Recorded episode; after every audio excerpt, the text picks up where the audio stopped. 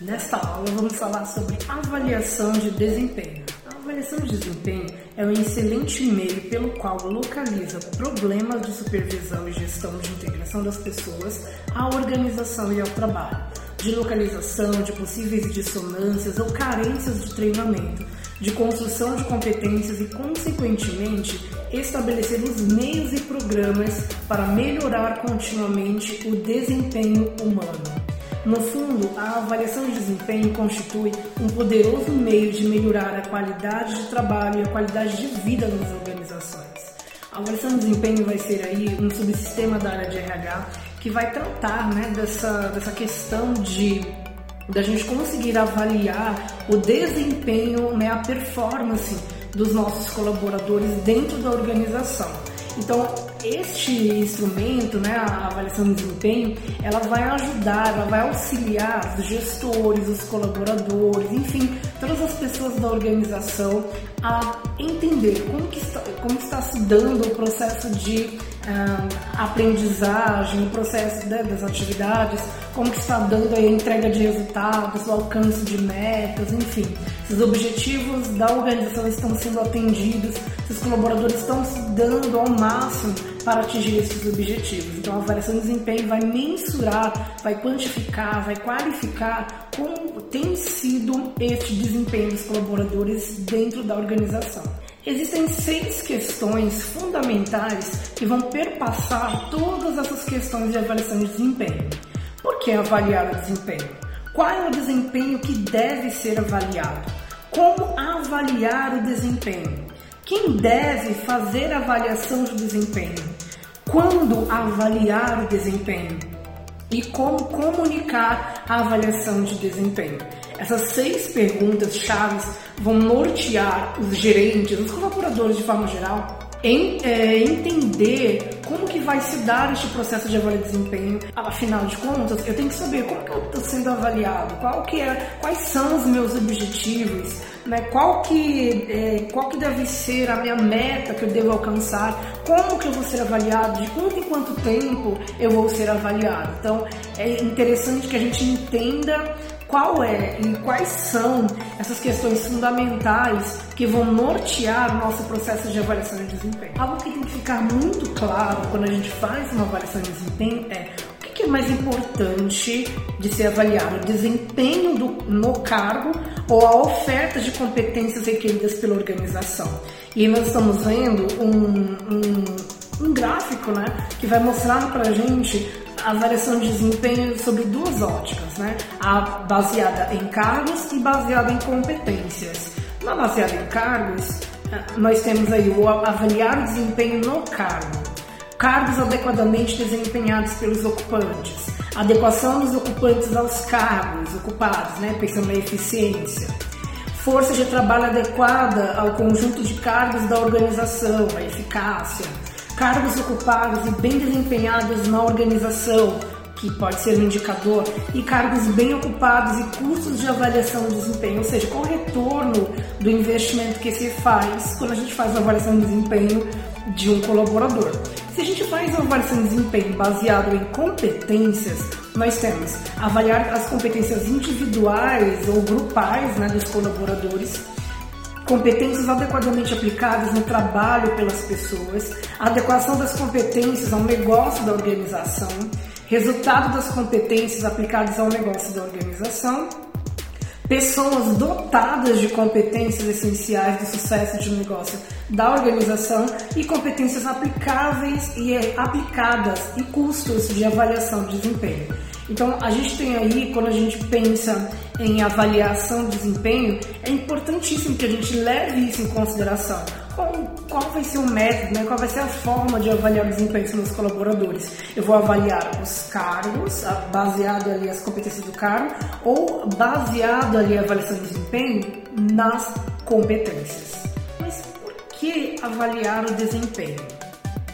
Toda pessoa ela precisa receber uma devolutiva, uma retroação, ou seja, um feedback a respeito de seu desempenho, para saber como que está fazendo o seu trabalho e fazer as devidas correções caso ele, esse trabalho esteja aí de forma inadequada aos objetivos organizacionais. Sem essa retroação, ou seja, sem essa devolutiva, sem esse feedback, as pessoas caminham às cegas. Elas vão fazendo, fazendo, fazendo, não sabem se estão acertando, não sabem se estão é, errando. Então é importante que o, o colaborador ele saiba quais são os objetivos para ele dele, quais são os objetivos que ele tem que atingir e a organização ela precisa saber como que as pessoas desempenham as suas atividades para ter uma ideia, obviamente, das suas potencialidades. E aí nós vamos, eu coloquei para vocês as principais razões pelas quais as organizações estão preocupadas em avaliar o desempenho do seu colaborador. São essas: recompensas. Quando eu avalio um colaborador, eu utilizo o método de recompensas para justificar aumentos salariais, promoções, transferências e muitas vezes, infelizmente, demissões de funcionários. Retroação proporciona conhecimento a respeito dos resultados do desempenho e das atitudes e competências dos colaboradores. Quando eu faço uma devolutiva para o colaborador e falo, olha, você está errando nisso, nisso e nisso, e você precisa melhorar nisso, nisso e nisso. Então ele tem aí uma retroação, né, uma devolutiva, um feedback para que ele possa prosseguir e trabalhar para melhorar naquilo que ele tiver mais frágil, naquilo que tiver deficitário. Desenvolvimento permite que o colaborador ele saiba exatamente quais são seus pontos fortes e seus pontos frágeis, né? aquilo que ele precisa de fato melhorar ao longo do tempo. Relacionamento permite que cada colaborador possa melhorar seu relacionamento com as pessoas ao seu redor, gerente, pares, subordinados, e saber como estes, como essas pessoas avaliam seu desempenho. Percepção vai proporcionar meios para que cada colaborador saiba que as pessoas ao seu redor pensam ao seu respeito.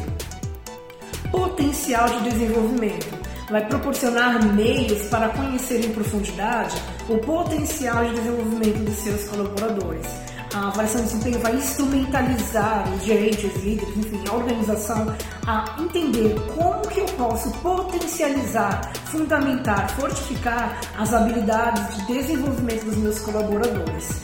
E o aconselhamento oferece informações ao gerente ou ao especialista de RH sobre como fazer aconselhamento e orientação aos colaboradores. Nós vamos falar disso quando falarmos de feedback, né? uma estrutura básica de como se aplicar um feedback. Existem alguns problemas também quando a gente aplica a avaliação de desempenho, que eu nomeei como pontos fracos do processo de AD, avaliação de desempenho.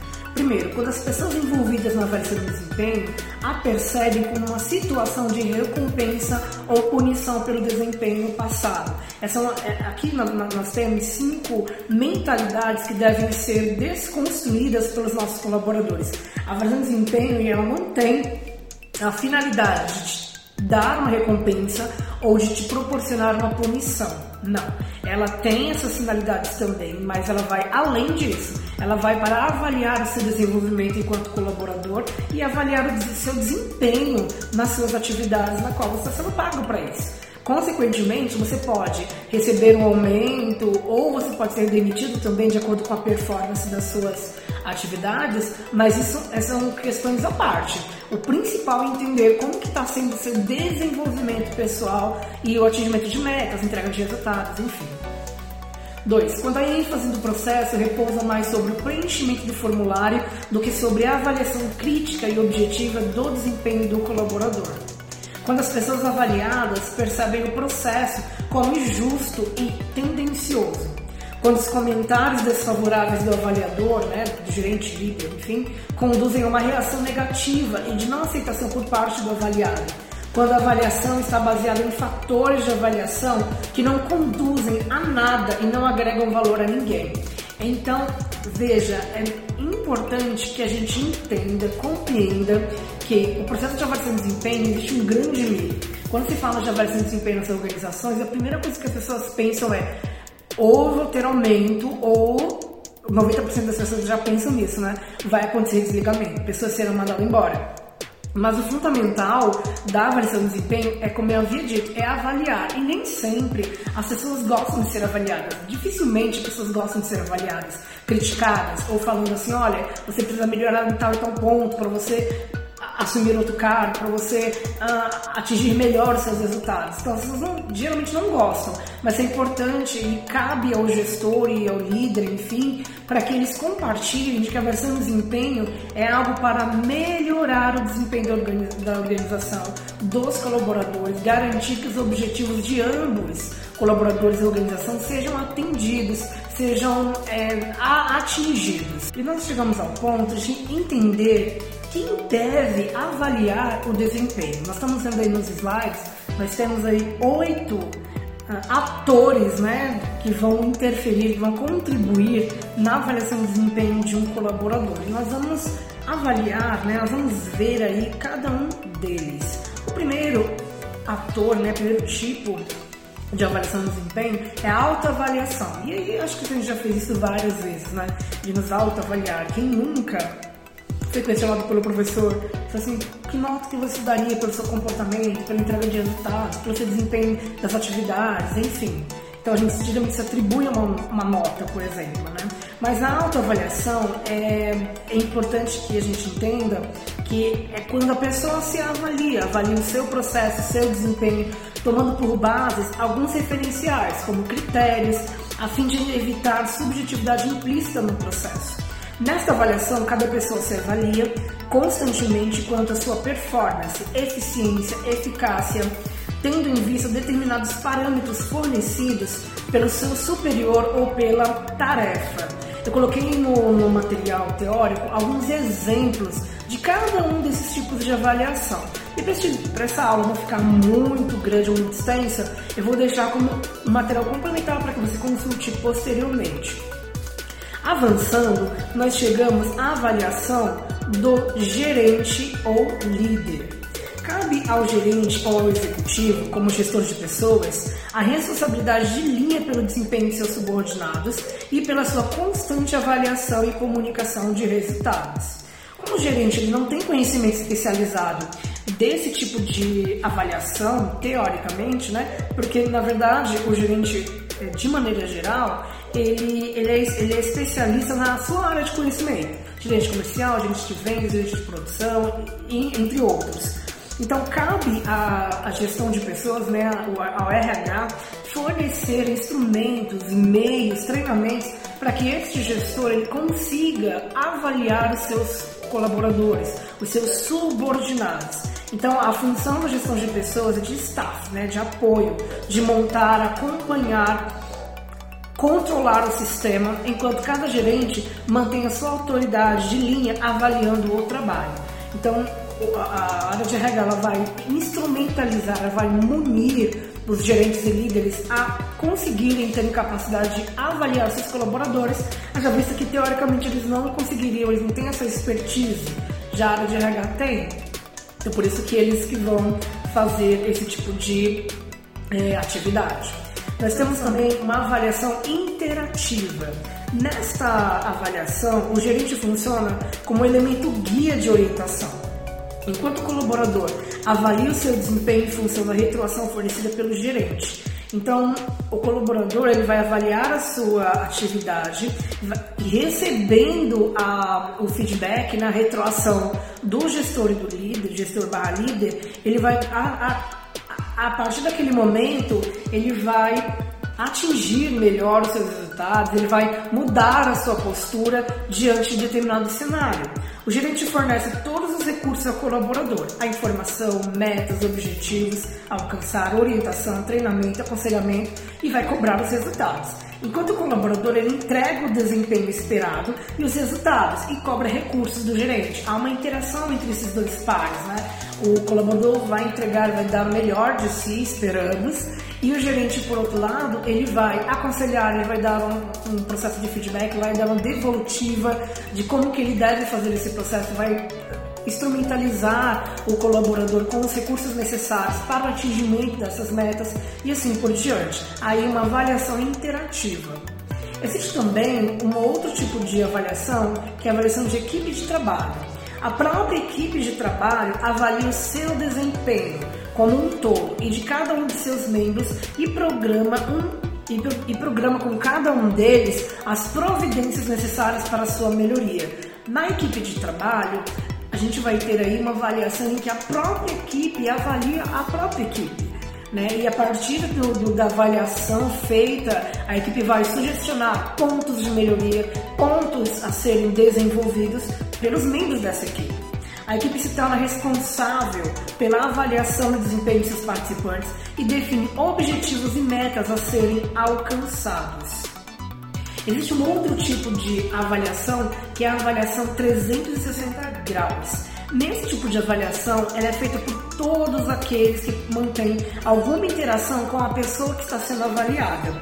Participam dessa avaliação os gerentes, os colegas, os pares, subordinados, clientes internos e externos, fornecedores, enfim, todas as pessoas ao redor do avaliado em uma abrangência 360 graus. Todas elas avaliarão o colaborador avaliado.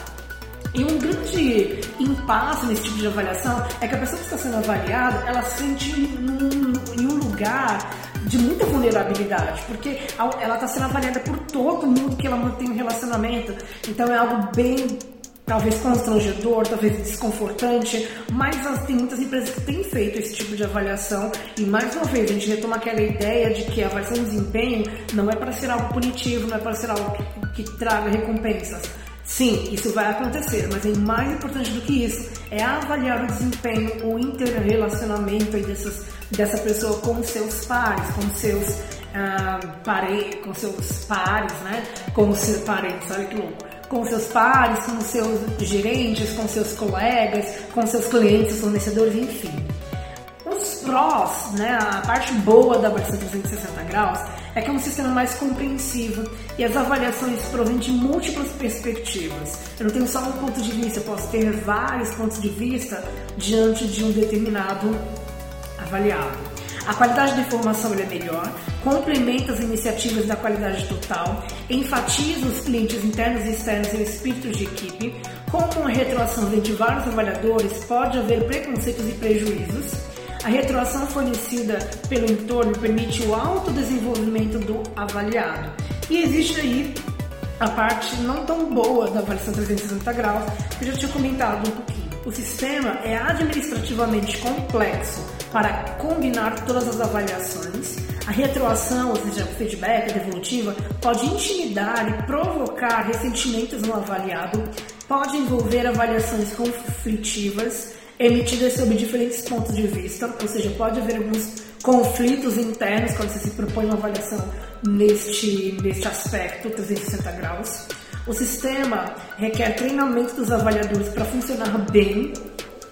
As pessoas podem fazer conluio ou jogo para dar avaliação inválida para as outras, ou seja, fazer um complô, juntar uma panelinha para destruir determinado tipo de avaliado. Então isso é um grande problema na avaliação 360 graus, mas é uma alternativa muito interessante para a gente pensar em como a gente está sendo avaliado pelos nossos colegas de trabalho.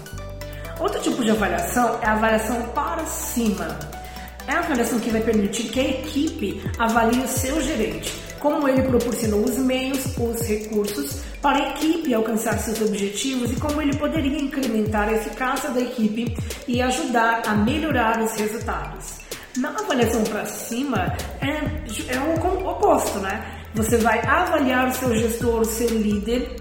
Geralmente nesse tipo de avaliação, as pessoas tendem a ser não tão honestas por medo de perder os seus empregos, de ser totalmente transparentes, mas é importante que a gente entenda que a avaliação para cima, ela está, ela não deve ser vista pelo gestor como algo punitivo, como algo que precisa de uma represália.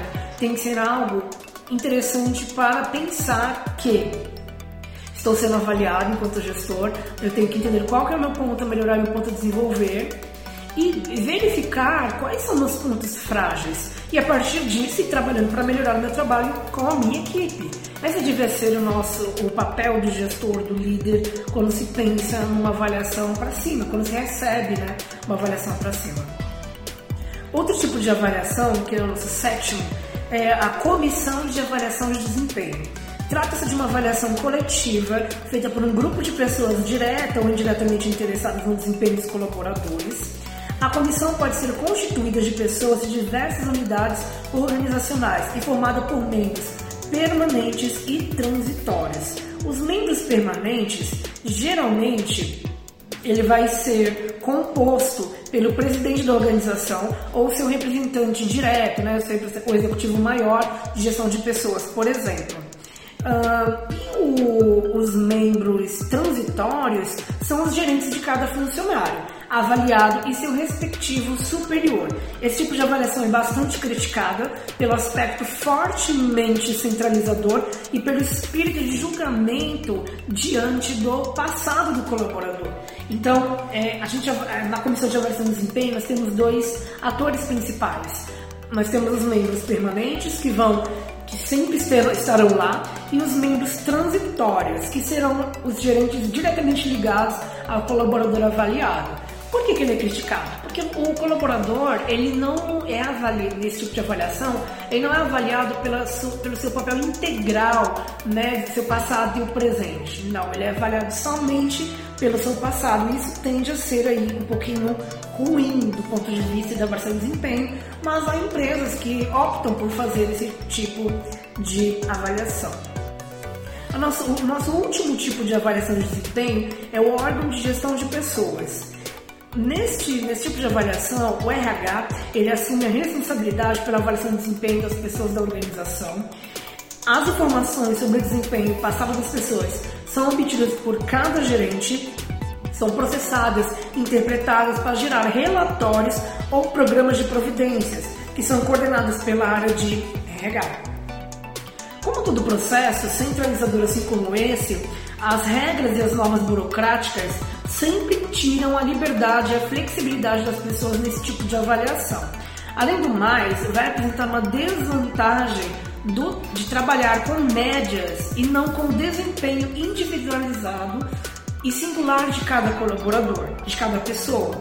Ela vai trabalhar no genérico, não no particular e provoca uma forte tendência da gente padronizar todos os colaboradores, todas as pessoas da organização, na tentativa de eliminar diferenças individuais.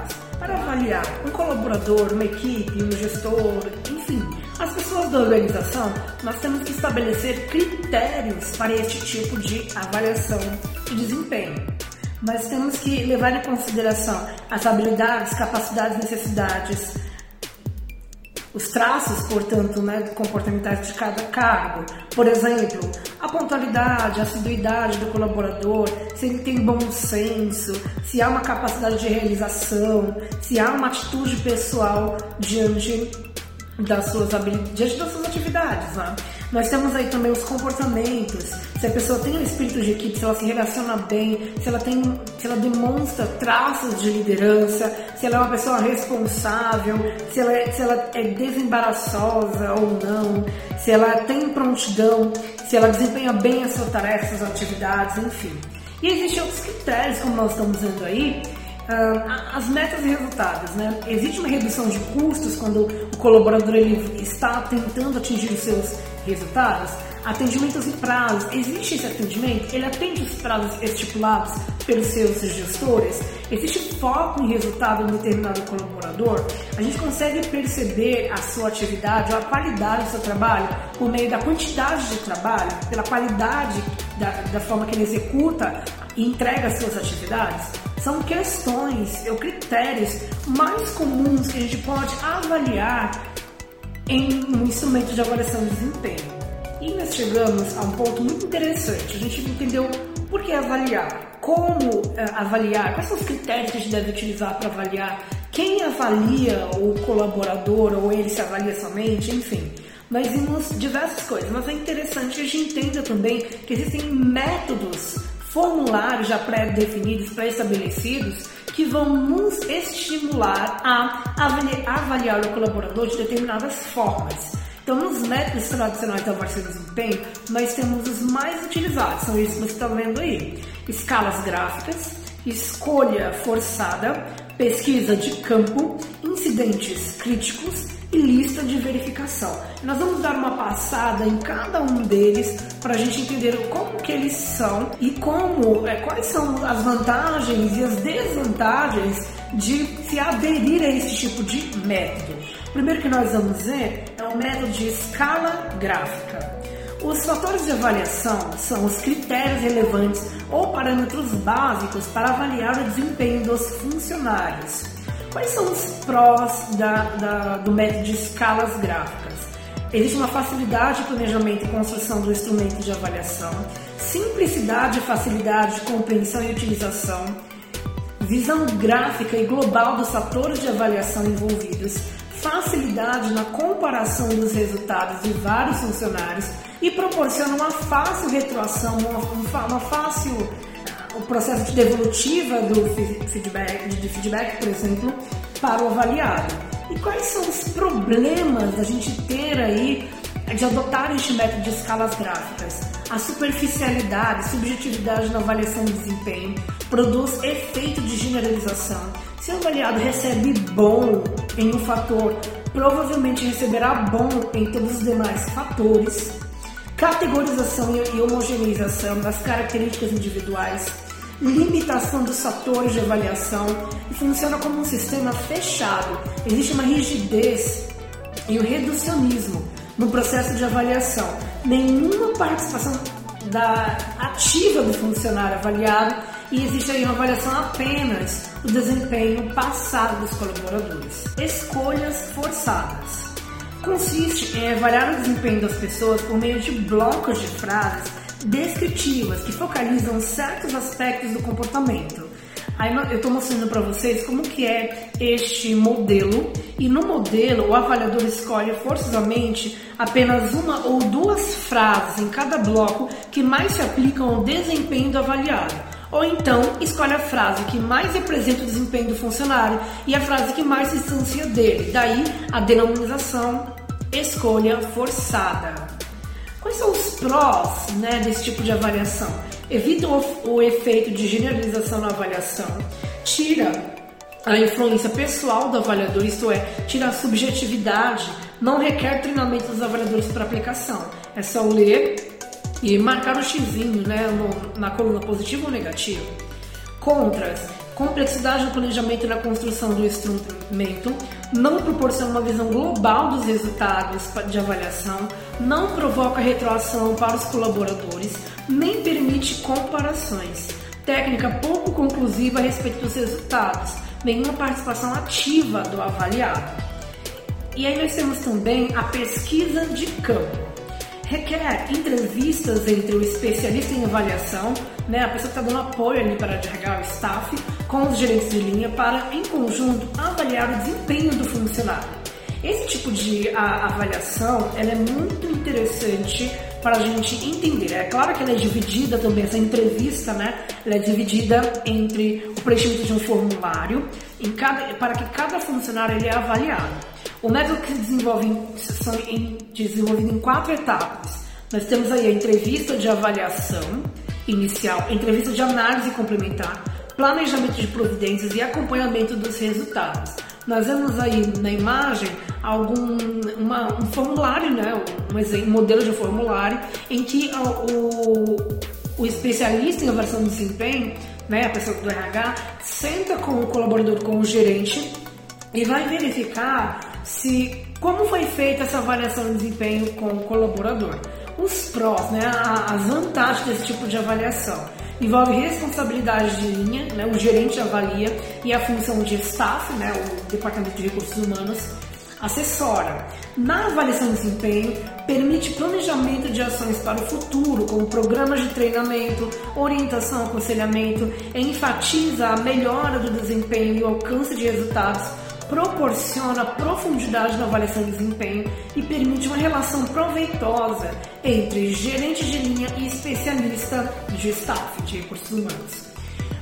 As desvantagens desse tipo de avaliação é um custo operacional elevado, porque exige assessoria de especialistas. Há e um processo de avaliação lento e demorado, pouca participação do avaliado ainda, tanto na avaliação quanto nas providências. Ele ainda permanece aí na passividade. Nós temos também uh, o método de incidentes críticos. Ele se baseia na característica, nas características externas, ou seja, incidentes críticos, que representam desempenhos altamente positivos, sucesso ou altamente negativos, fracassos. No modelo que a gente está vendo aí, o método não se preocupa com o desempenho normal, mas com desempenhos excepcionais, sejam positivos ou negativos. Cada fator de avaliação do desempenho é transformado em incidentes críticos ou excepcionais, para avaliar pontos fortes e fracos de cada colaborador. Vantagens nesse tipo de nesse método de avaliação de desempenho. Ele avalia o desempenho excepcionalmente bom e o que é também ruim, é, enfatiza os aspectos excepcionais do desempenho, as exceções positivas devem ser re realçadas e mais bem aplicadas, enquanto as exceções negativas devem ser eliminadas ou corrigidas. Métodos de fácil montagem e fácil utilização. E uma desvantagem que nós temos aí, não se preocupa com aspectos normais do desempenho fixa-se em poucos aspectos do desempenho. Daí a sua tendência a ser um tipo de um método né, parcial na sua aplicabilidade. Nós temos aí por último, o último método aí de avaliação de desempenho é a lista de verificação. É um método tradicional baseado em uma relação de fatores de avaliação, checklists, a respeito de cada funcionário. A lista de verificação, como vocês estão vendo aí, ela funciona como uma espécie de lembrete para o gerente avaliar as características principais de um funcionário. Na prática, é uma simplificação do método das escalas gráficas. Então, nós temos aí um, um, uma lista né, de áreas de desempenho, enfim, e aí o, o, o, gerente ele vai marcando com um X, fazendo um checklist. Ah, ele teve de 1 a 5, com 1 ruim e 5 excelente. Então ele está em 4, então eu preciso trabalhar para que neste ponto, por exemplo, de a aceitação de responsabilidades, ele desenvolva mais o, o seu desempenho. Então eu vou marcando com um xizinho aí e é isso. Esse é um tipo de método de avaliação de desempenho também super importante para a gente concluir a aula de hoje é discutir um pouco sobre o que é um feedback, como que ele deve ser aplicado, quais são as vantagens e desvantagens de se aplicar um feedback e como ele deve ser aplicado corretamente. Primeiro, a gente entende que o feedback essa palavra feedback teve sua primeira utilização em 1860, mais ou menos, na Revolução Industrial, para designar o modo como a produção de energia, a quantidade de movimento ou os sinais de saída retornam ao ponto de partida no sistema mecânico. Ou seja, nada a ver com o que a gente, tá, que a gente discute hoje, qual é a finalidade e a usabilidade dele nos dias atuais. Durante os séculos, essa denominação e sentido foi modificado e somente depois da Segunda Guerra Mundial o termo começou a ser utilizado pelos profissionais da área de recursos humanos, da área, na esfera profissional de maneira geral, como a, como avaliação de pessoas e do desenvolvimento profissional. No feedback existem sempre dois lados, o transmissor e do receptor. A seguir eu vou colocar, mostrar aí para vocês algumas listas de pontos sobre a postura esperada para ambas as personagens.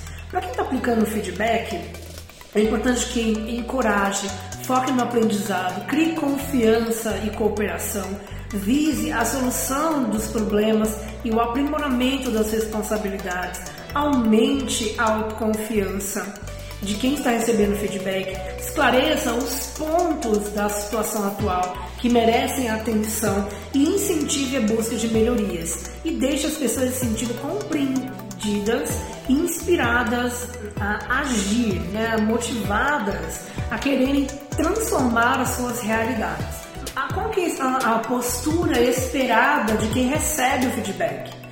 Perceber e aceitar as coisas que você não estava percebendo, assumir a responsabilidade por suas ações e adotar uma postura proativa, sentir-se encorajado a encontrar soluções e a melhorar o seu desempenho e ressignificar as suas experiências.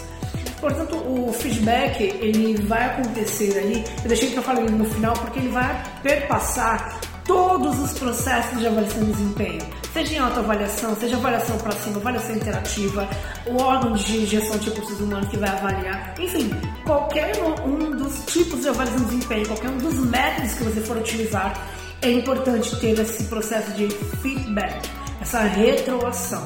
E geralmente o feedback ele é estruturado em três pontos práticos. Primeiro, você anuncia para o colaborador né, os, as entregas que ele fez, elogia, mostra para ele quais são os resultados que ele alcançou de forma positiva.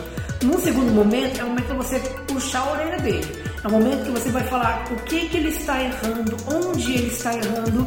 E por fim, no terceiro passo, você vai falar para ele, olha, você precisa melhorar nisso, nisso e nisso para alcançar determinados objetivos, maiores objetivos.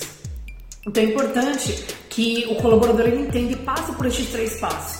Para que você que está aplicando o feedback entenda também que o seu papel é mostrar para o colaborador, avaliar o colaborador, dar uma devolutiva do que ele está acertando, do que ele está errando.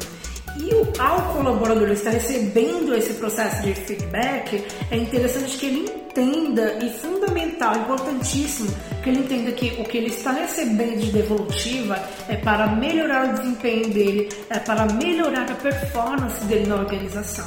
Quando esses dois pares, o receptor e o transmissor, entendem as suas parcela de contribuição nessa relação, nesse processo de feedback, há muitas chances de esse processo de feedback acontecer de forma saudável e que os objetivos da empresa sejam alcançados e que os objetivos dos colaboradores também sejam alcançáveis. A avaliação de desempenho é um dos subsistemas muito importantes da área de recursos humanos.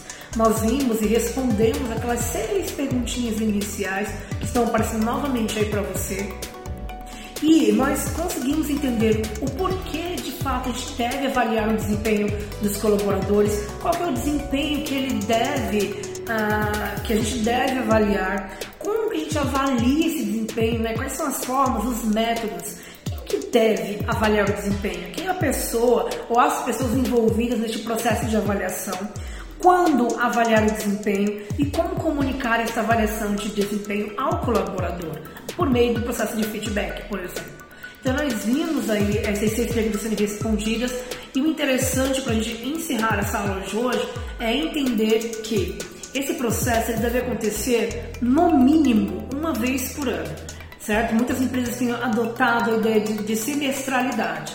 A cada semestre, né, uma vez, duas vezes por ano, portanto, eu vou avaliar o meu colaborador e verificar como foi o processo de desempenho dele ao longo daquele semestre e o que, que eu proponho para que ele alcance no semestre seguinte. Ou, quando chegar nesse semestre seguinte, eu avalio e verifico. Infelizmente, você não atingiu seus objetivos, então é possível, é justificável uma demissão de colaboradores.